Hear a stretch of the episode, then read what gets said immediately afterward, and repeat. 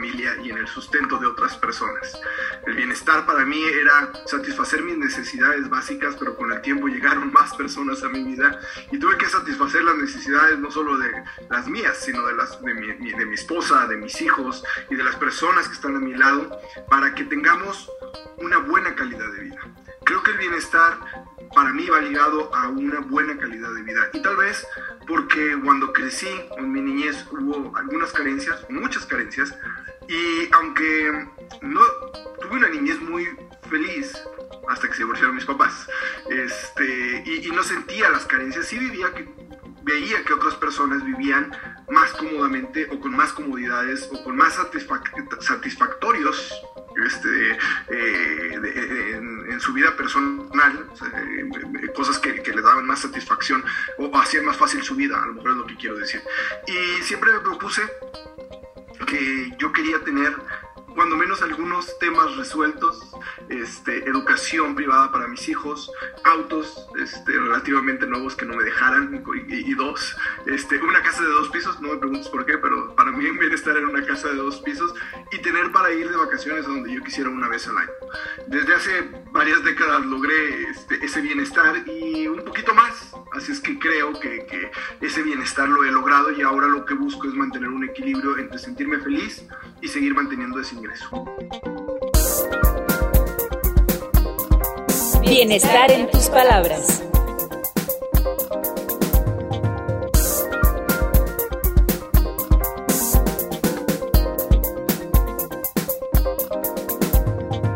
Hola, ¿qué tal? Bienvenidos. Soy Margarita Castillo, directora y fundadora de B-Training. Gracias por acompañarnos a un episodio más de Bienestar en tus palabras. Y precisamente tenemos el tema papá divorciado, ¿verdad? En alusión a que este mes es, se celebra el Día del Padre. Y bueno, eh, papá divorciado, generalmente se vuelca el tema, eh, y bien lo dice nuestro invitado del día de hoy, eh, que a veces se vuelca a ver cómo está la mujer, ¿verdad? La esposa, y cómo están los hijos en dado caso de tener, de tener familia. Y pocos hablamos quizá de cómo se siente y cómo está viviendo el divorcio el papá. Entonces, por ello, eh, me da mucho gusto recibir aquí a Adrián Gutiérrez. Él es escritor y speaker, autor del libro Cómo ser un mexicano exitoso y, por supuesto, también del libro Papá divorciado, entre otros libros más. Adrián, ¿cómo estás? Bienvenido. Bien, muchísimas gracias. Fíjate que mi libro tiene dos nombres. Ah, a ver. en México se llama Padre Divorciado, porque ah. en un inicio en un inicio era hablar un poco sobre, sobre la parte de, del hombre, eh, cómo vivía el divorcio, y, también era un libro para que las mujeres entendieran esa parte. Eh, cuando sale en Estados Unidos, eh, me doy cuenta que en México lo compran más las mujeres que los hombres, curiosamente. O sea, porque se llamaba Padre Divorciado, el libro y a las conferencias iban más las mujeres que los hombres. Entonces, en Estados Unidos sale el libro como Padres Divorciados. Es el mismo contenido, pero le pusimos una S este, a, padres en vez de padre, mm. padres divorciados, para que ya no estuviera tan sesgado. De, por sí ya las mujeres eran quien más compraban el libro, pues este, decidimos que, ya no estuviera sesgado y que abarcara este, ambas ópticas en Estados Unidos. Entonces, ah, mira, este, no lo sabía. Se llama de las dos formas en México y en Estados Unidos. Ah, muy bien, gracias por aclararlo, Adrián. Y pues sí, interesante, ¿verdad? Que, que cómo fueron más o han sido más mujeres las que han ido a tu conferencia, porque además, obviamente, tiene la conferencia de, de papá divorciado. Y entonces, bueno, pues interesante. Cuéntanos un poco, ya que nos aclaraste eh, los términos y demás. ¿Cómo vive, eh, cómo está la situación del divorcio en México? ¿no? Ah, tengo datos del INEGI, por ejemplo, que en el 2020 de 100 matrimonios ocurrieron 27.6 divorcios. Claro que bajó la estadística, pero porque estábamos en confinamiento, ¿no? Eh, aclara el INEGI, pero no sé cómo ves y percibes tú la situación del divorcio en México, sobre todo eh, en esto después de la pandemia, donde hubo fracturas seguramente. Y, ¿Y qué aportas tú con este libro? Mira, el divorcio pasa por diferentes épocas, es parte del libro. Eh, en la época de nuestros abuelos, de hecho hay un capítulo que se llama El divorcio de nuestros abuelos, y decían, no es que nuestros, nuestros abuelos se divorciaran, o sea, casi era pecado y se iban al infierno, pero tenían una forma de ya no convivio dentro de la casa, donde a lo mejor cuando cerraban la puerta de su cuarto no se hablaban, este, donde a lo mejor no tenían contacto íntimo, donde este, ya no tenía ningún tipo de relación, pero cuando abrían la puerta todo funcionaba como, como si nada hubiera pasado. En el peor de los casos, la mujer podía decir, ay, pues es que mis papás están enfermos y me voy a ir a cuidarlos. Pero no se divorciaban. O sea, tenía que haber una, una justificante para que saliera de la casa. Así como, no, es que mis papás están enfermos, es que los tengo que ir a cuidar, es que están solos. Y era así como, como un divorcio ahí este, eh, aparentado. Simulado. Luego viene la generación de nuestros papás. Y creo que eh, la generación de nuestros papás hay un invento que cambia este, todo el del sistema familiar. Y voy a decir por qué. Nuestras abuelas este, se casaban muy jóvenes. Eh, yo soy de los que cree que eh, eh, las relaciones sexuales no tienen nada que ver con el matrimonio, sino con la edad. Entonces, este, la mayoría de las personas entre los 15 y los 20 años va a tener su primera relación sexual, esté casado o no esté casado. Entonces, eh, nuestras abuelas este, tenían sus primeras relaciones a los 15, 16 años, a lo mejor ya casadas, o a lo mejor antes de casarse, pero en cuanto tenían la primera relación se casaban, porque como no había métodos anticonceptivos, pues si quedaban embarazadas era el fin del mundo. Entonces era casi casi, pues mejor nos casamos aunque tenga 16 o aunque tenga 15. Y cuando se casaban lo que pasaba era que empezaban a tener hijos hasta los 40 años o hasta que el cuerpo aguantara. Cuando se inventa la píldora anticonceptiva, que es un invento mexicano, por cierto, ahí de Veracruz, este, cambia todo. ¿Por qué? Porque la mujer dice, sí quiero tener relaciones sexuales, pero no me quiero casar. O sea, ya no es como mi mamá, que no vaya a ser que quede embarazada y que, este, y que pues ni modo de... Entonces, tomo la píldora anticonceptiva y puedo empezar a estudiar, porque mi, mamá no, o sea, mi mamá salió de la secundaria y a lo mejor hizo un año de, de administración del hogar o de bordado, alguna cosa así en lo que se casaba y ya pero la generación de, nuestras mamás, la generación de los 70, la generación de los 80, eh, eh, tenemos muchas mamás técnicas. Digo, ya tenemos mamás licenciadas, las menos, pero la mayoría es, ah, es, es que es técnica en educación, es, es, técnica en secretaria bilingüe, es técnica en, o sea, como que había, en vez de hacer la prepa, había carreras técnicas que les daba un oficio y, y luego lo ejercían y a lo mejor sobre los 22, 23 años, que ahorita dirían, no, está re chavita, se empezaban a casar. Pero luego, cuando se casaban, decían, pues yo no quiero casarme y luego, luego empezar a tener hijos, o sea, puedo seguir trabajando, puedes seguir trabajando, y aparte no vamos a tener ocho, siete, cinco como en tu familia y mi familia. Este, empieza a pocos hijos para darles mucho, y empiezan a tener dos, tres, cuando mucho. Y este, la pastilla anticonceptiva ayuda a que se planifique una familia. Ahora, ¿Cuál es la diferencia entre esa generación y la generación anterior? La generación anterior pues, tenía muchas ocupaciones. El padre de familia pues era llevar dinero para mantener a toda la familia, con lo que había, pero con lo que el, sueldo del padre de familia. Y, la mamá, este, lo que tenía era un chiquillo en pañales, un chiquillo en camino y otro chiquillo... Dedicarse al hogar. Atender. Entonces siempre había ocupaciones. Entonces no había tiempo para la pareja. O sea, cada quien estaba ocupado en sus ondas y de repente, pues a lo mejor en la noche, hoy estoy bien cansado, ¿no? Pues vamos a dormirnos y, y ya, y, si se les ocurría tener relaciones, pues a otro chiquillo. Entonces, este, así pasaba. Y con la generación de nuestros papás, eh, ah, luego, si la mujer se quería divorciar, no podía. O sea, pues, ¿quién me va a mantener, o, dónde me voy a ir con cinco chiquillos, con seis chiquillos, con siete chiquillos? No estudié. Entonces, ¿cómo me voy a mantener? Este, si me los llevo a casa de mis papás, ahí viene con ocho chiquitos. Entonces la mujer no tenía armas o no tenía la manera de defenderse y se aguantaba si le tocaba un mal hombre este, eh, y, no había forma de, que tuviera un, escape. La mujer de los 80 y de los 90 de repente decía, pues tengo mi secretaria bilingüe o soy educadora, ya no lo aguanto, nada más somos tres, ingreso Me la viento, ¿no? no lo voy a aguantar. Y entonces en los 80 y los 90 empieza a haber fracturas familiares más que antes. Mm. Este, eh, en ese entonces se necesitaba una causal, pero este, pues ahí estaban, o sea, decían, si me aviento, si puedo trabajar, cada vez era más frecuente que la mujer trabajara, este, había pues, pocos en la familia, y entonces decía, sí, sí, sí me aviento y no hay ninguna bronca. La generación del 2000 para acá es una generación que ya creció con papás divorciados o incluso hasta abuelos divorciados. Entonces ya es algo que lo ve como más natural, o sea, no me morí. O sea, mi generación, digo, yo tengo 43 años de edad, este, yo recuerdo que en Río Verde, que yo crecí en Río Verde, San Luis Potosí, el divorcio era tabú.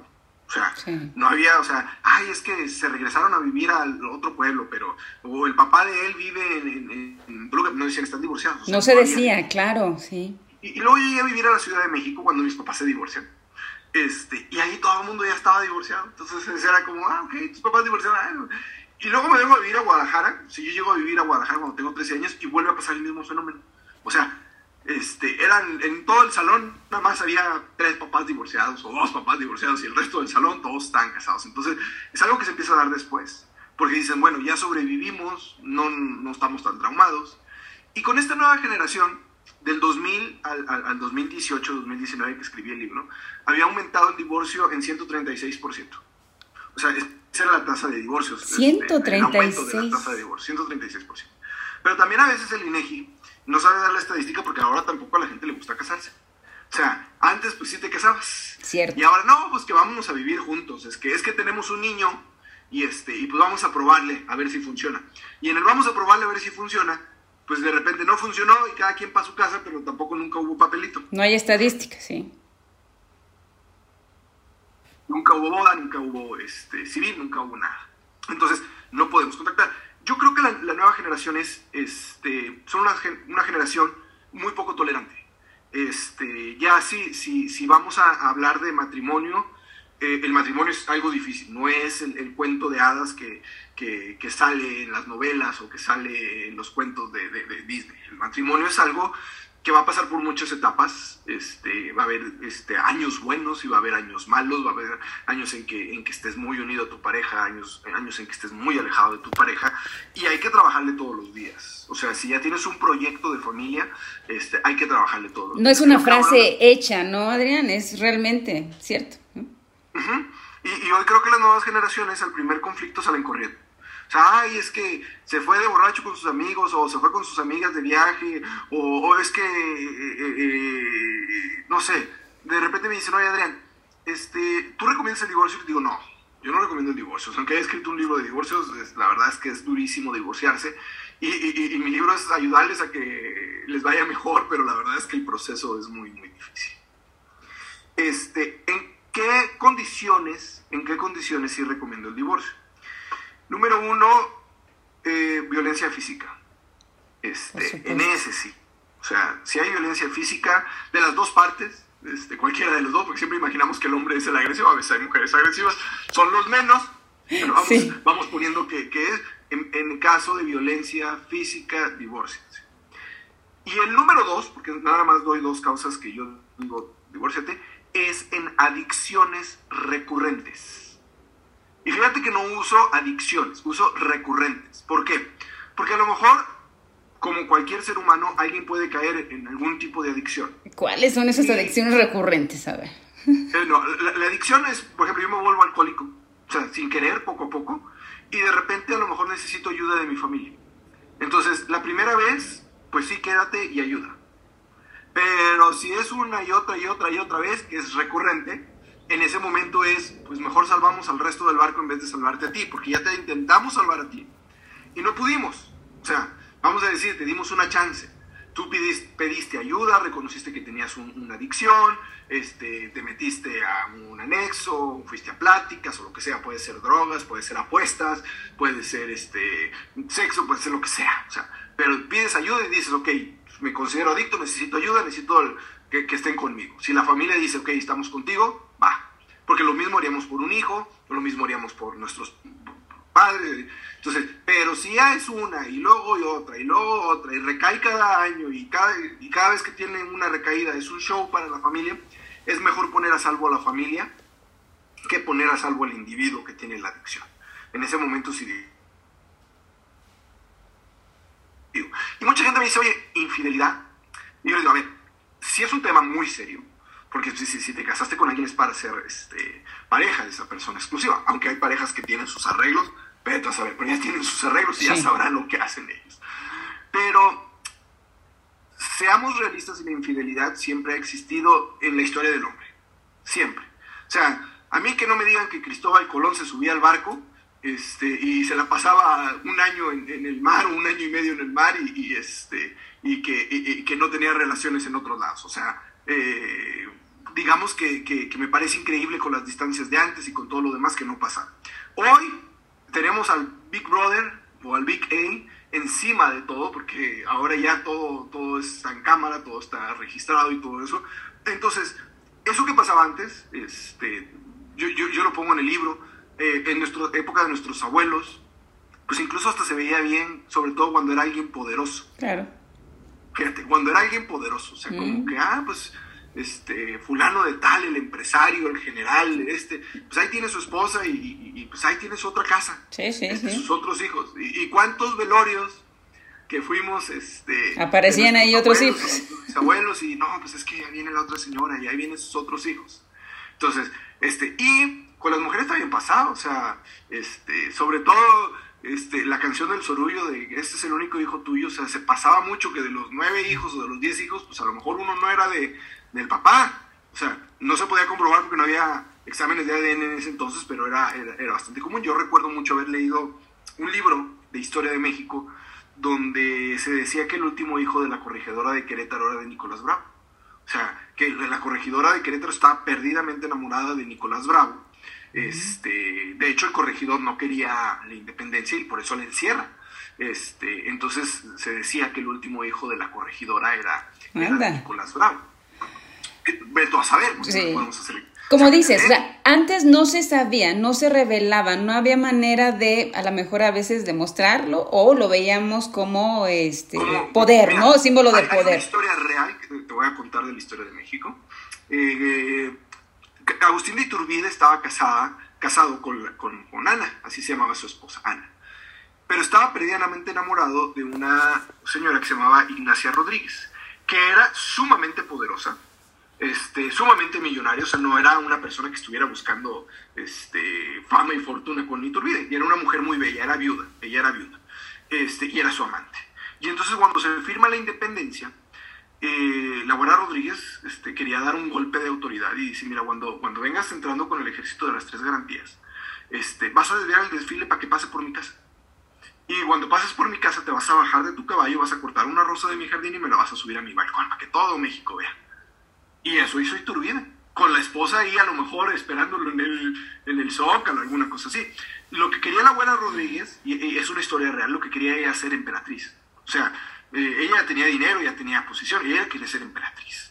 Entonces empezó a mover todos los hilos de la historia de México para que acusaran a la esposa de Iturbide de, infidelidad, porque él sí la podía acusar, ella, él no. Este, y pues no la podían meter a la cárcel, pero sí la podían meter en un convento.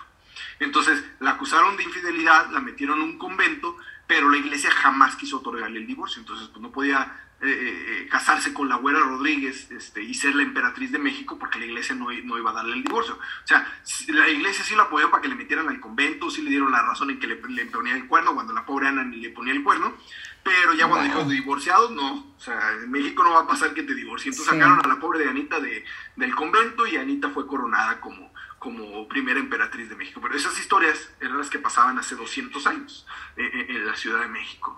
Este, historias de, de, por ejemplo, el general Lázaro Cárdenas, este, un hombre sumamente mujeriego, este, con los hijos de la nación, así le decía a sus hijos regados por todas, ¿no? Eh, este, le decía a, su esposa Felicitas del Río, y es que traje este chamaco, y este chamaco es, es un hijo de la nación, hay que atender un Los hijos de la hay que tener una temporada. Y tenía a su esposa por la que se había casado por la iglesia y tenía a su esposa por la que se había casado por el civil, ¿eh? o sea, todo el mundo habla de Felicitas porque era el oficial, pero la, la mamá de, de, Alicia, su, su, hija mayor, pues estaba casada con ella por la iglesia y cuando quería llegaba a una casa y cuando quería llegaba a la otra. Eso era lo que pasaba en ese entonces. No, pero, pero a ver, eh, volvemos a lo de ahora, que decías... antes... iba la infidelidad. Yo creo que las infidelidades se pueden perdonar, pero depende de la pareja. O sea, depende de la pareja. O sea, hay personas que dirían, yo nunca, y si dices, tú nunca, ok, tú nunca, ya están sobre la mesa. Pero hay parejas que de repente dicen, bueno, pues sí, perdón la regué, si te quiero, ellos sabrán si se perdonan o no. En mi experiencia, Margarita, se castiga más la indiscreción que la infidelidad. Mm. En mi experiencia, con todas las parejas de divorciados que hablé, con todos los casos, se castiga más o no se perdona más la indiscreción que la infidelidad. La indiscreción de que sepan que hubo un acontecimiento así es la que no se perdona. Cuando todo queda en la pareja, normalmente la pareja no se divorcia.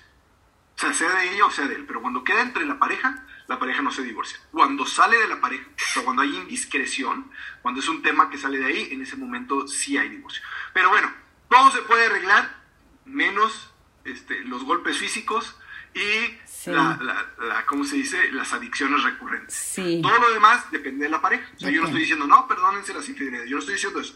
Solo estoy diciendo que se puede arreglar. Sí, sí, claro. Entonces, este, de ahí creo que las generaciones nuevas tienen menos tolerancia. Y más si, si son celosos, más si son posesivos, más si se revisan el celular, más si... Entonces, tarde o temprano van a encontrar algo, porque ni modo que cuando uno se case ya no tenga contacto con nadie más y se aísle del mundo. Entonces, ese tipo de broncas son las que han encontrado las nuevas generaciones y por lo cual a los dos o tres años de casado, déjate de diez... Es más rápido. Claro, sí, sí, redes sociales, en fin.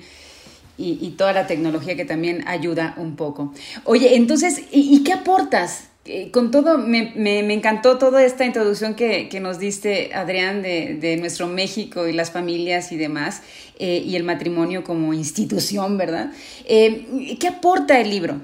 ¿Qué, te movió? ¿Qué, te ¿Qué aporta a las personas? Yo soy hijo de padres divorciados y cuando se divorciaron mis papás, el divorcio de mis papás fue muy duro para mi hermana y para mí.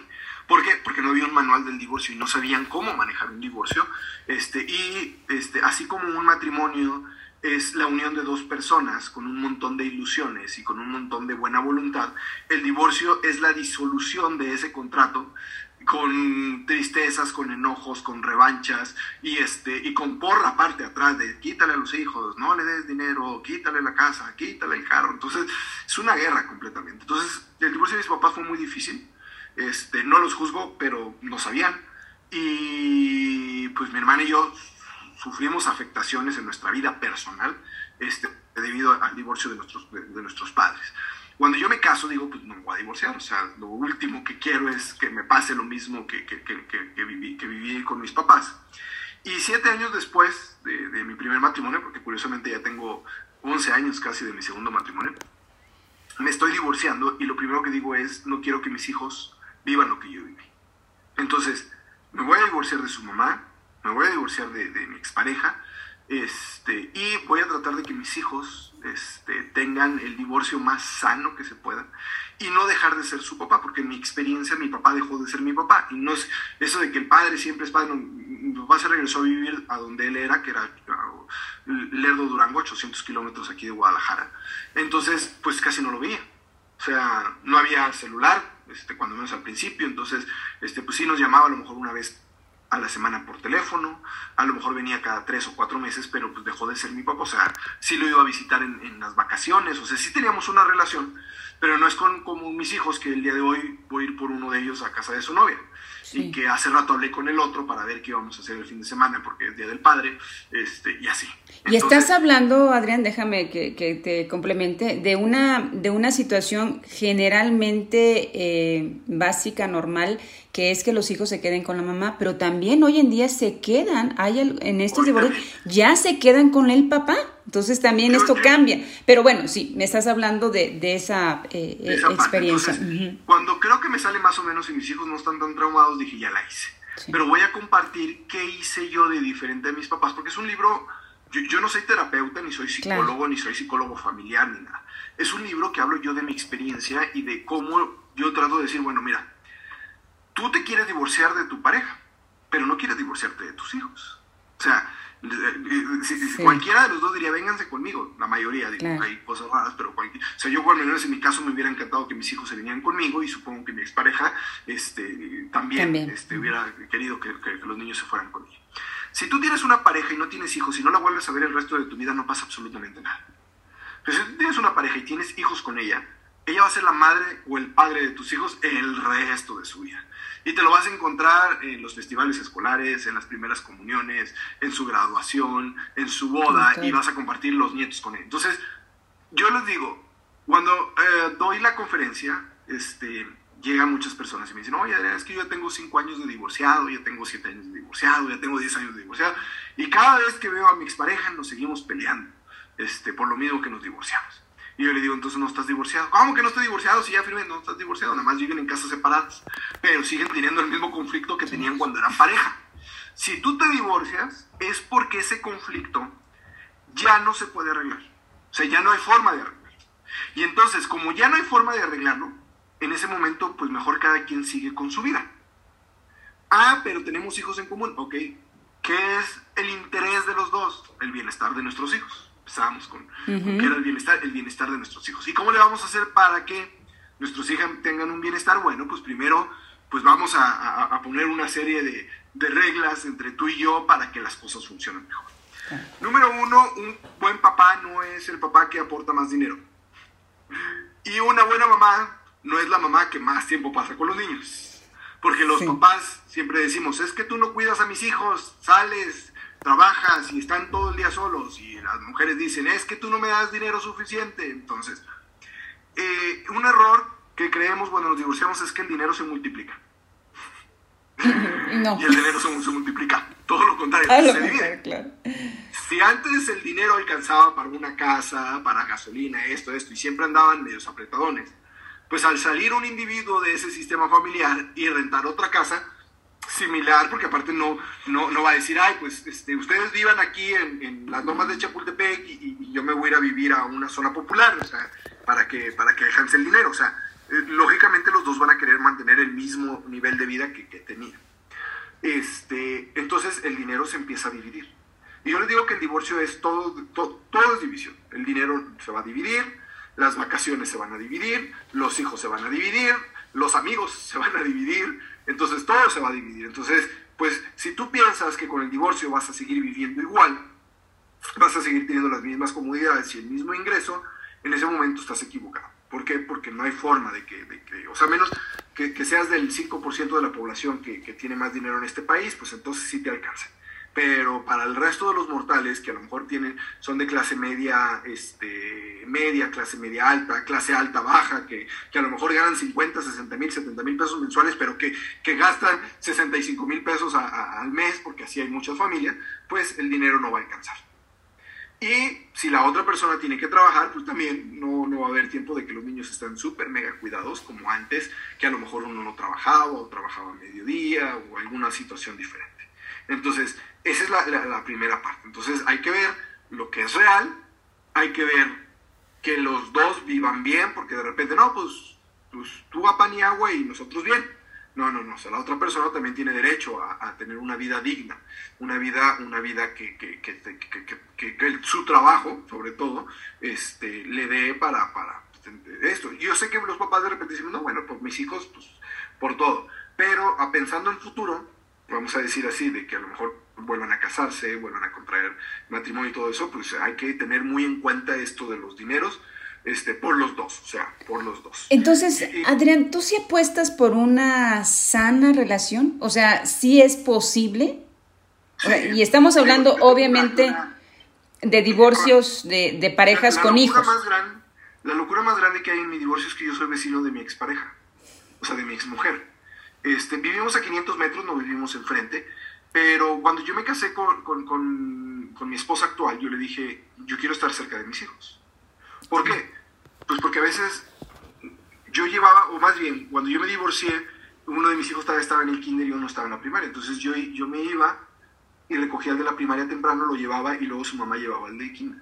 Pero si yo vivía lejos de, su casa, no ese trayecto me iba a llevar una hora, 40 minutos y iba a acabar unos haciéndolo, pero como yo soy su vecino y siempre he sido su vecino, pues en cinco minutos estaba yo en su casa, recogía a mi hijo el mayor, lo llevaba a la escuela y ella llevaba al, del kinder después. Si de repente me dicen, oye papá, como hoy este, vas por mí a casa de mi novia, no tengo que cruzar toda la ciudad para ir a su casa, a su casa y luego regresar a mi casa. O sea, voy como si estuviera en mi casa. Y por ejemplo, ahora que ya son ellos grandes, ya son adultos, este, que ya se quedan solos en su casa, porque ya son adultos, ya no les gusta venir a mi casa, porque es mejor estar solos en su casa que, que estar en el cuidado de papá.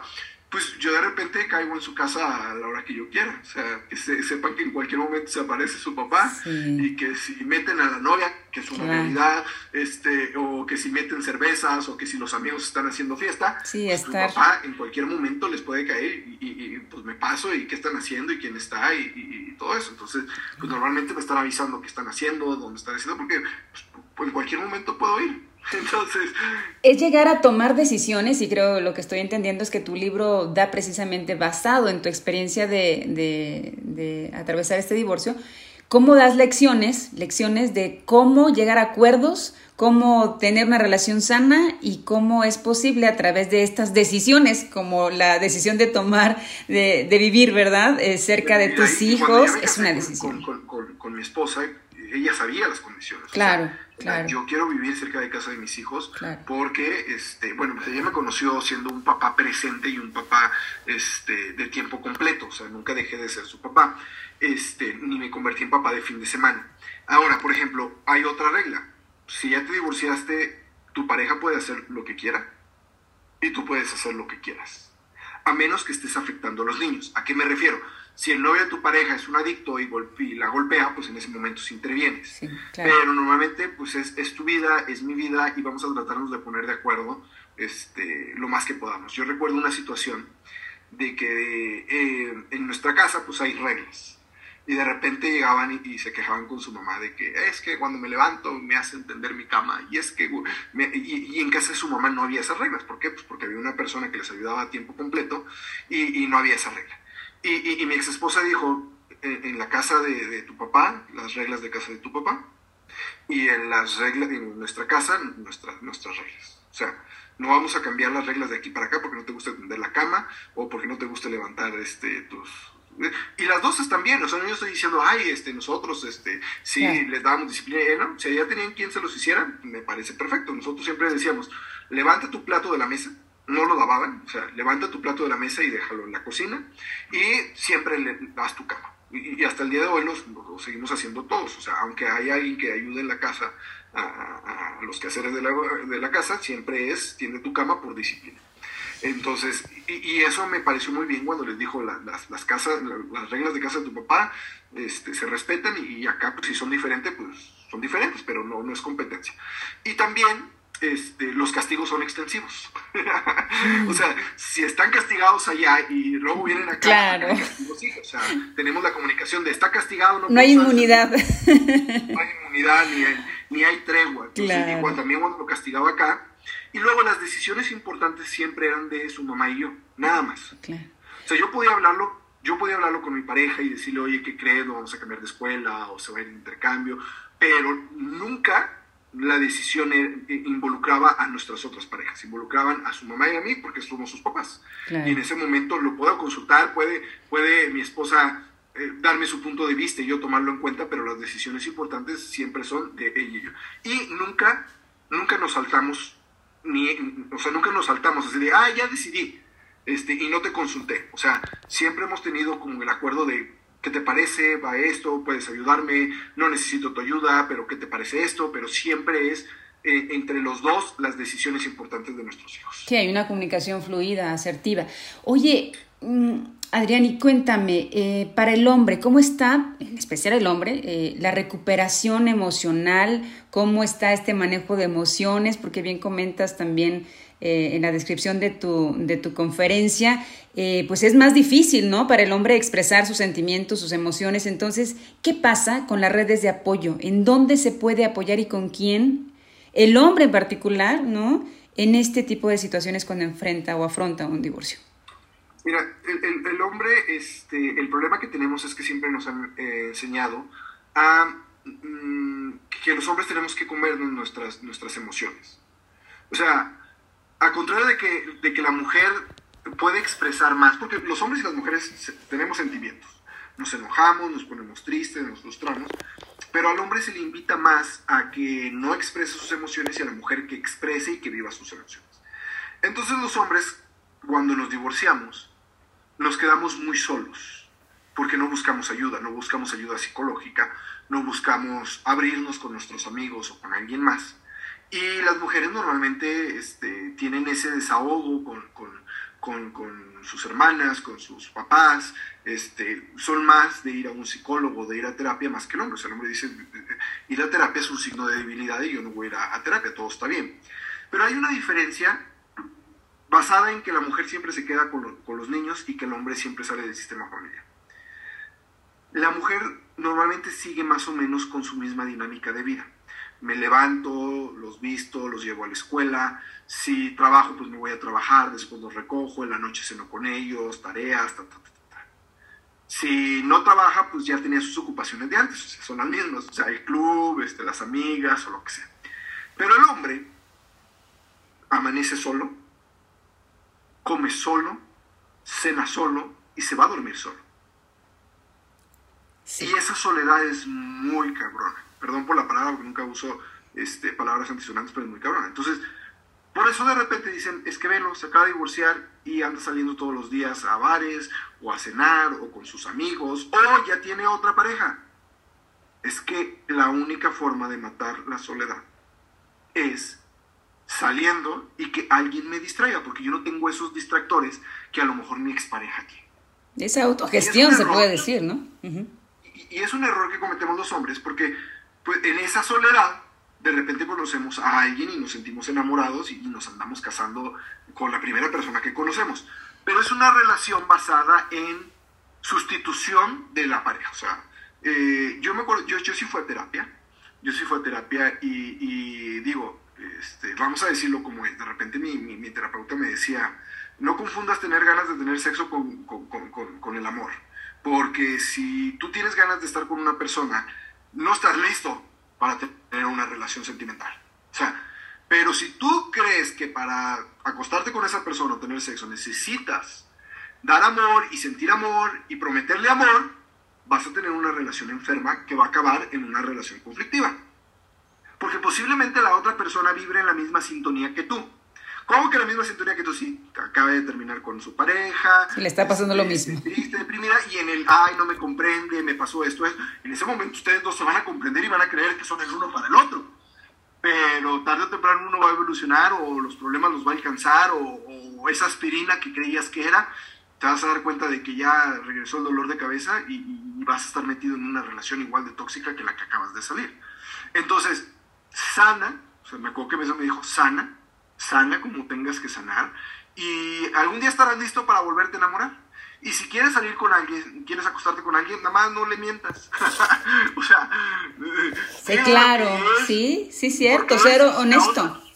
y si la otra persona acepta las condiciones, adelante. Y entonces, pero no vendas tu amor, yo sé que soy, no vendas tu amor o, o, busques enamorarte por, con tal de estar con una persona. Entonces, entendí lo de estar sano. O sea, de repente me, ponía un ejemplo, me decía, a ver, una persona que se droga, que no estudia, que lo corren de su trabajo cada mes, este, que no tiene ni, ni, ni, porvenir ni nada, puede tener pareja. Y pues yo no, no sé, como que no sabe contestar, se me hace muy, muy, muy, muy ¿cómo se dice? Eh, muy capcioso. Y, este, y me decía, sí, me dice, alguien similar alguien que se droga, alguien que no tiene, o sea, ¿por qué? Porque van a vibrar en la misma sintonía. Decía, si tú quieres tener una pareja sana, lo primero que tienes que ofrecer tú es estar sano. Y pues eh, la verdad es que también comprendí, en lo especial yo, habrá muchos hombres que, que, sean diferentes, que yo funcionaba mejor en un sistema familiar que soltero. O sea, a mí la verdad, este, estar soltero no, no me gustaba, a pesar de que tenía 31 años y que mis amigos seguían solteros a mí me gustaba la vida en familia. Entonces, de hecho, este, los primeros dos años de, divorciado, mis hijos pasaban mucho tiempo conmigo, pero mucho. O sea, en teoría vivían con, con mi ex esposa, pero podían pasar hasta dos semanas conmigo. Me hablaban, oye, papá, ¿puedo ir contigo? Sí, y ya en ese, papá, me voy contigo. Te podían pasar una semana, una semana y media o dos ahí conmigo. Este, lógicamente, su mamá empezó a salir de viaje, entonces, está ahí te los dejo. Y cuando yo me iba de viaje, pues, ahí te los dejo, empezamos a, tener ese, ese, tipo de acuerdos hasta, hasta el día de hoy, ¿verdad? Ella ya tiene su pareja, yo tengo mi pareja, pero este, aún así estamos atentos, que ahora que ya son adultos, de todos modos seguimos atentos ahí. Y este, entonces, yo me dediqué a sanar y de repente dije, sí, para que yo funcione mejor, yo funciono mejor en una familia. Y entonces conocí a, mi actual pareja, este, yo me acuerdo que tenía 31 o 32 años cuando la conocí, no, no recuerdo, Este, y me acuerdo que le dije, este, cuando empezamos a hacer novios, le dije, pues yo creo que duramos un año de novios y ya no estamos tú, en y tú y yo en edad de, de noviazgos larguísimos. O sea, ella tenía 27. O sea, yo ya, me, o sea, yo, ya, yo ya, tenía dos hijos. O sea, yo me casé la primera vez bien, bien chico, de 24 años, 23 años, y, y fui papá de 24. Este, entonces, eh, eh, yo ya tenía un hijo de 6, casi 7 años y tenía un, hijo de 4, casi 5 años. Entonces yo ya me sentía grande, o sea, yo di a mis 31 años, yo ya me sentía grande y ella de 27, pues yo decía, pues al año yo creo que ya sabemos si queremos casarnos o no. Y justo al año le di el, el año de novios, este, le di el, anillo. Y, este, y nos casamos seis meses después. Y, y, creo que hicimos las cosas bien porque nos esperamos a, a, a que vinieran mi tercer hijo.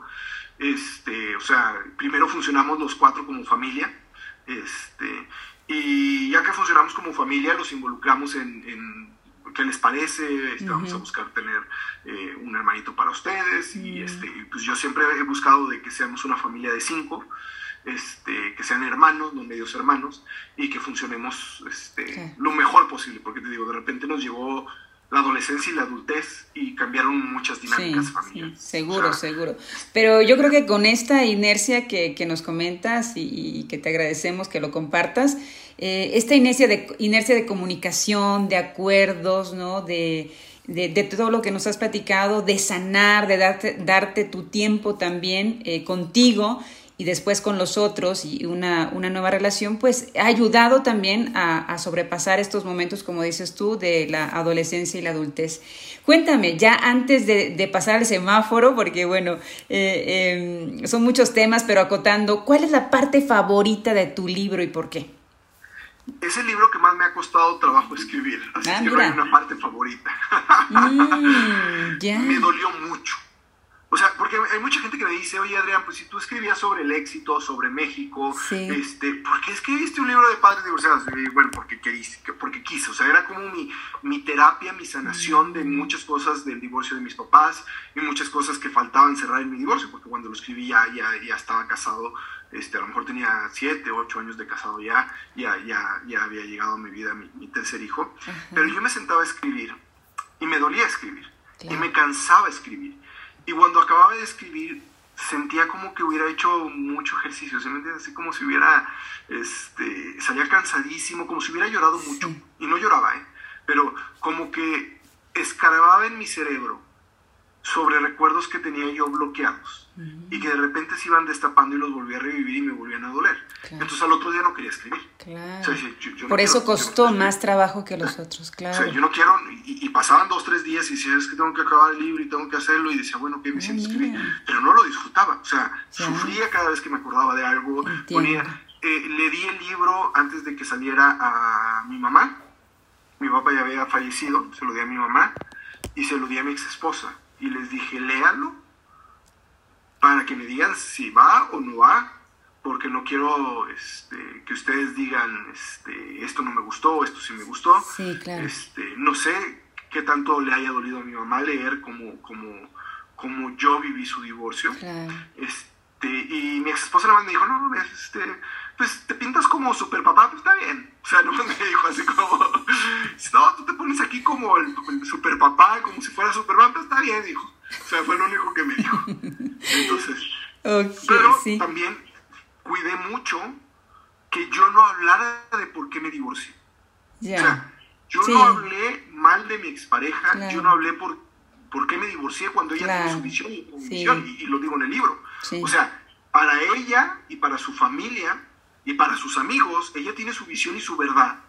Y así como le hice yo, de que yo acomodé mi visión y mi verdad a mi familia y todo eso, para que, para que acá sí. digan, no, ok, pobrecito Adrián, o Adrián tiene la razón, la mala es ella. Ella también seguramente acomodó su, su, su, visión y su verdad para que, no, este, pobrecita ella, Adrián es el malo. O sea, y eso pasa en todos. Entonces, en el libro yo cuidé esa parte de, de, de que yo no hablé porque me divorcié, o sea, ese es asunto mío. Sí, sí, sí, de la pareja. hice pues. para que funcionáramos después del divorcio. Eso es lo que sí les voy a contar. Totalmente. Oye, Adrián, pues vamos con la etapa final, que es el semáforo. Siempre terminamos con un semáforo para ver el foco rojo, el foco amarillo y el foco verde de este gran tema. Bueno, nos has ilustrado muy padre de, todo. Y, bueno, ¿cuál sería ese foco rojo que, tú observas ¿no? en el tema de, del divorcio y bueno, y el papá divorciado, haciendo alusión pues a que es este mes Día del Padre? cómo vivir esta situación, el amarillo y el verde en qué sí se ha avanzado ¿no? actualmente en estos, a lo mejor estos recursos que el hombre puede buscar para pasar eh, eh, pues este trago que puede ser por supuesto amargo y después ya dulce en el sentido de tomar acuerdos, tener una comunicación buena con tu expareja y obviamente no, como, como dices tú en la descripción, el divorcio es ausencia pero no rompe los vínculos entre padres e hijos, eso me gustó mucho. Y yo cuando dediqué eh, mi segundo libro de 100 cosas que todo mexicano debe saber, a la familia de mi ex esposo. De repente uno de sus tíos me habló y me dijo, oye, este, eh, quiero tus libros, me los traes, también no sabía de padres divorciados. Y yo le puse, este, porque, eh, o sea, la dedicatoria era porque la familia, porque no dejamos de ser familia con un divorcio. A lo mejor ya no los veo como antes, ya no les hablo como antes, les hablo en su cumpleaños, cuando nos encontramos, que voy por mis hijos, nos, nos, nos saludamos, nos abrazamos. Este, digo, yo tengo una muy buena relación con, con la familia de mi ex esposa y este, pero para mí siguen siendo mi familia. Este, para mí la mamá de, de, mi expareja es la, abuela de mis hijos, su, papá es el abuelo de mis hijos, su, hermano es, el, tío. de mis hijos. Entonces, este, para mí es importante que ellos tengan lazos familiares, tanto con mi familia como con su familia y con la familia de mi actual pareja. Este, porque a final de cuentas es, es también la familia de su hermano. O sea, también es, es, la familia de su hermano y para mí es importante que también tengan una relación este, con ellos. El, el foco verde... Empiezas por el verde, ok. No, si quieres por el, por el que quieras. El, rojo, el, rojo. El rojo. Mira, el rojo es que, que cada vez hay, hay, hay, más divorcios. O sea, este, ese es el, el, foco rojo. Este, y yo les digo, cuesta lo mismo divorciarse que arreglar un matrimonio. O sea, eh, si ustedes creen que el divorcio es el fin de todos sus problemas, es el fin de algunos de sus problemas y el inicio de muchos otros problemas que no tenían en el radar y que durante los siguientes dos años, cuando menos, este, van a tener que solventar. Y arreglar un matrimonio también cuesta mucho trabajo. Bien. Pero entonces yo les digo, agoten hasta la última instancia, tengan más tolerancia, tengan muchos acuerdos. Y si se casaron, este, pues traten de echarle cuando menos tantitas ganitas, o sea, no sé, cuando menos cinco años dure. Este, no dos. No dos o uno. sí, sí, o sea. Sí, este, cierto, ese es el foco. Ya cuando menos ya digan, bueno, que ya lo intenté, ya fueron cinco años, o sea, ya, este, o los terribles siete, ya pues no pasamos los terribles siete. Este, e, e, el, foco amarillo, e, el, el, amarillo, es que eh, cada vez encontramos más familias compuestas. O sea, ya yo me caso con alguien que a lo mejor ya se divorció también, o que tiene un hijo de, alguna pareja, y entonces de repente la situación se vuelve a complicar porque en mi caso, mi, pareja actual, pues era su primer matrimonio. Entonces no había problema. O sea, como te digo, ya sentíamos que estábamos bien grandes, pero tenía ya 27 cuando la conocí, no cuando nos casamos. Este, ya cuando nos casamos ya tenía 29, pero 27 cuando la conocí. Y era su primer matrimonio, era su primer este, experiencia así, y yo era el que llegaba con, con, el agregado. Pero hay muchas parejas que hoy él tiene este, una ex esposa con hijos y ella tiene un ex marido con hijos y entonces se vuelve los tuyos, los míos y los nuestros y todos juegan en el nuevo núcleo familiar, todos. O sea, si tú crees que tu casa nada más es tú y tu pareja y los hijos de los dos o los que viven en esa casa, todos los que están afuera, su ex marido, tu ex esposa, los hijos que no vivan ahí contigo, todos entran al sistema familiar. Y hay que poner mucha atención en todo eso para poder llevar un, nuevo sistema familiar este, adecuadamente. El verde sería que afortunadamente cada vez hay más herramientas poder arreglar los matrimonios, o sea, hoy ya es más común este, terapias de parejas, psicólogos para los dos, eh, eh, retiros de parejas, retiros matrimoniales. Híjole, el día que hagamos un retiro de, divorcios, ese día vamos a ser los millonarios, Margarita. sí, ¿verdad? o sea, Este, porque sí hay mucha gente que necesita este tipo de asesorías. O sea, para casarte hay todo. O sea, pláticas prematrimoniales de la iglesia, pláticas prematrimoniales de, del Estado, o sea, del civil, este, retiros este, organizados para que esto. Si está fallando tu matrimonio también, pero cuando te divorcias es así como no, nadie habla, nadie diga nada. Y digo, la verdad es que pensándolo como te lo acabo de decir, sí sería un negociazo hacer retiros de divorcios, pero también lo, que nos costaría trabajo sería que fueran. Claro. o sea, como que es muy difícil aceptar que necesitas ayuda. No, no estoy bien, yo no necesito ese tipo de cosas. Pero cada vez hay más herramientas. Para quien decide eh, pedir ayuda, hay cada vez más libros. Digo, yo me acuerdo que mi mamá, cuando yo me divorcio, me regala el libro de Consejos para Padres Divorciados, este, de Marta Alicia Chávez. Eh, eh, me regala otra persona Todo pasa y esto también pasará, que es un poco del duelo. Este, entonces, yo, yo sí tenía material o buscaba material que me ayudara. Este, yo sí fui a terapia.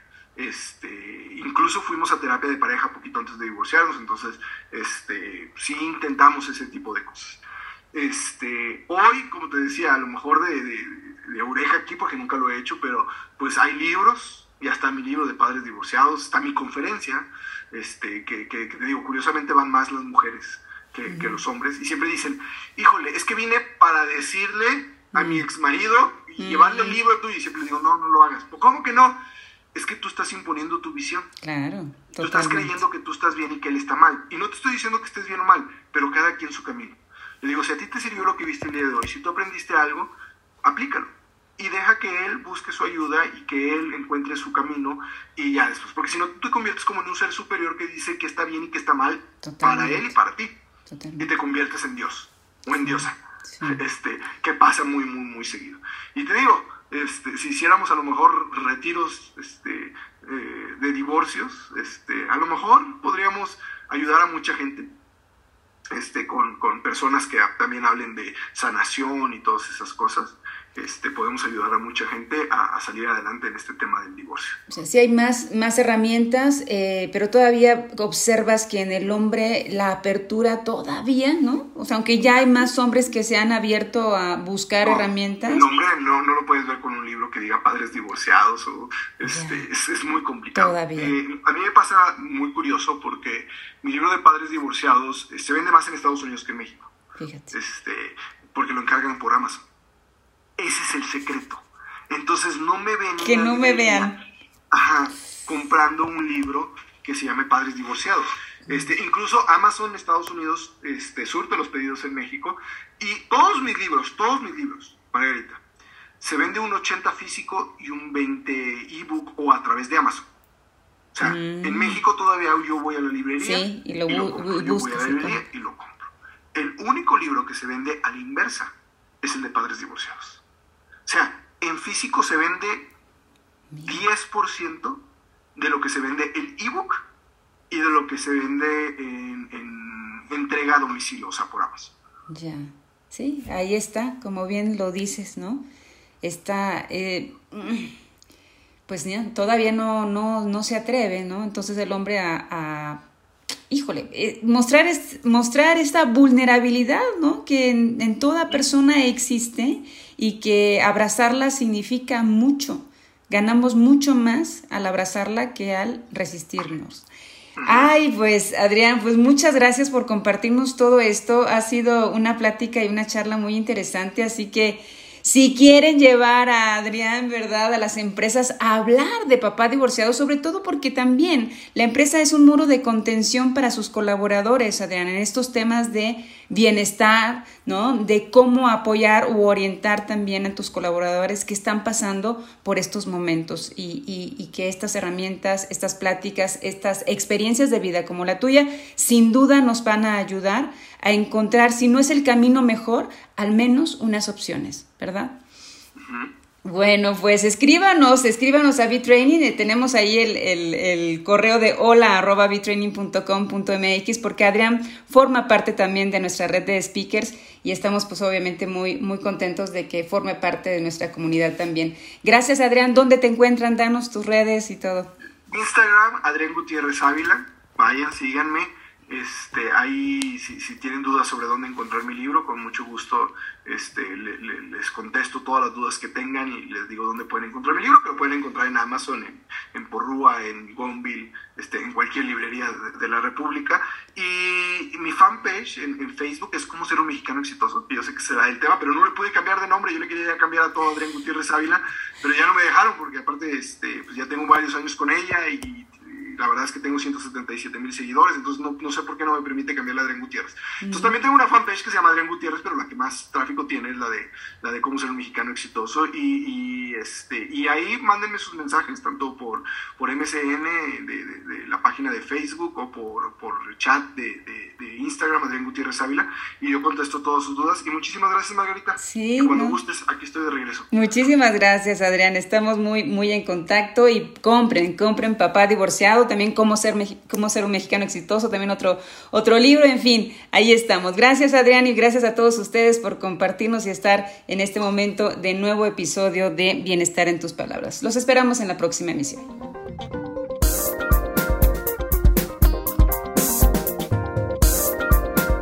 Bienestar en tus palabras.